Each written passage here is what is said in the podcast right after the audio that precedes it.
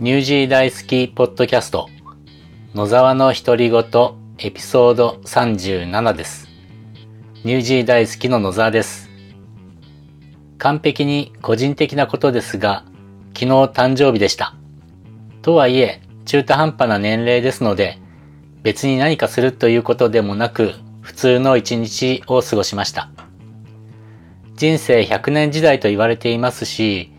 僕は200歳まで生きるつもりなので、あと100年以上働けると思うと、まあワクワクしてます。だってこれまで働いてきた期間って、賞味、え、35、6年じゃないですか。しかも新人時代なんて、会社の役員なんて立ってるなんて思ってなかったですし、自分でビジネスを起こしてからなので、そこから数えても、まあ20年経ってないですよね。その過去の20年とこれからの20年を比較したら、圧倒的にこれからの20年の方が自分の知識や技能が上がっているんだから、ビジネスはやりやすいに違いないと思っています。というか確信してます。だから今後の100年がめちゃくちゃ楽しみでいます。マジで。えー、のりかほともう2週間以上一緒にいるので、若者言葉が映ってます。いいことですかねダメですかね先日ちょっとしたロングドライブに連れて行ったんですが、えー、のりかほたちを。ドライブ中、彼女たちが中学時代の音楽とかが流れると死ぬとか言うんですよ。で、これはつまり死ぬほど懐かしいという意味なだと思うんですよね。でもしくは懐かしすぎて気分が高まって死んじゃいそうだという意味で、まあ、簡単に死ぬって言ってるんだと思います。まあ、突然死ぬとか言われちゃうとびっくりしますが、今はもう慣れました。やばいとか、激アツとか、まあそれなとか、彼女たちはこれからは社会人としてこうした言葉を封印していくみたいですが、封印しなくても意外と会社での言葉と友達同士での言葉とは使い分けができるようになると思ってます。なので大丈夫ですよ。社会生活頑張ってほしいと思います。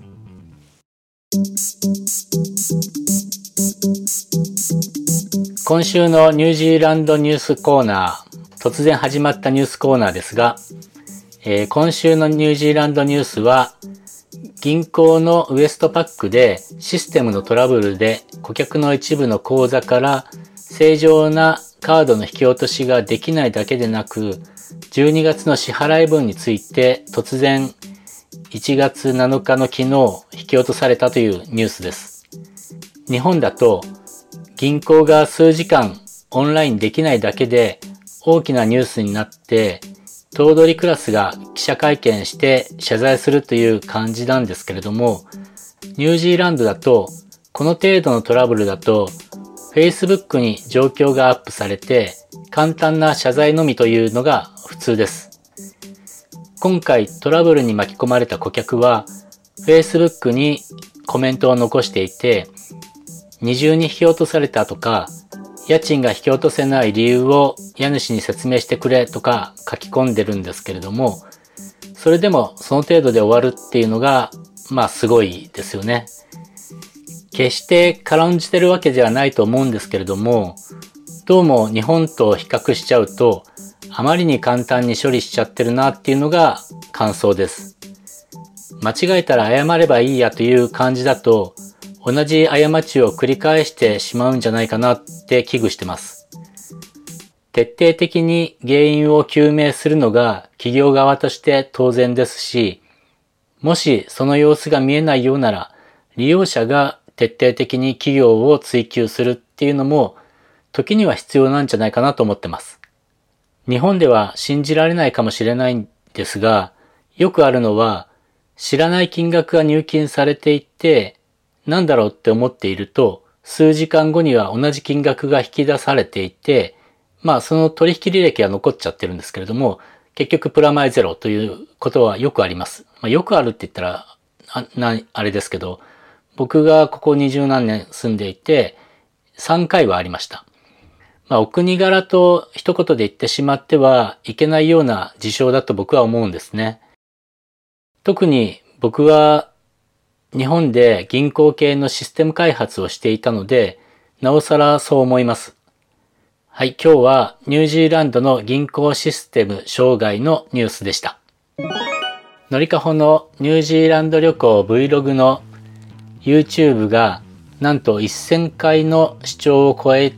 たので、まあ、それを記念してニュージー大好きからプレゼントがあります。プレゼントはまた明日、のりかほが今回の旅行で実に3回目となるロトルアという場所に遊びに行くらしいので、そこでお土産を買ってきてくれるそうです。のりかとかほりで一つずつお土産を選んでもらって、買って帰ってくれるそうなので、それをプレゼントしようと思います。商品や応募方法については次回ののりかほキオララジオで発表してもらいます。ご期待ください。それと最後に告知があります。いつもの告知ですけれども、今年3月19日にクライストチャーチで開催されるジャパンフェスタ2023ですが、参加受付が開始となりました。まずは、スポンサーの皆様から優先でブース出展を受け付けています。スポンサーとしてブースを出したいという方は、サイトからスポンサーのところをクリックしてお申し込みください。サイトの URL は詳細欄に記載しておきます。もしやり方がわからなかった場合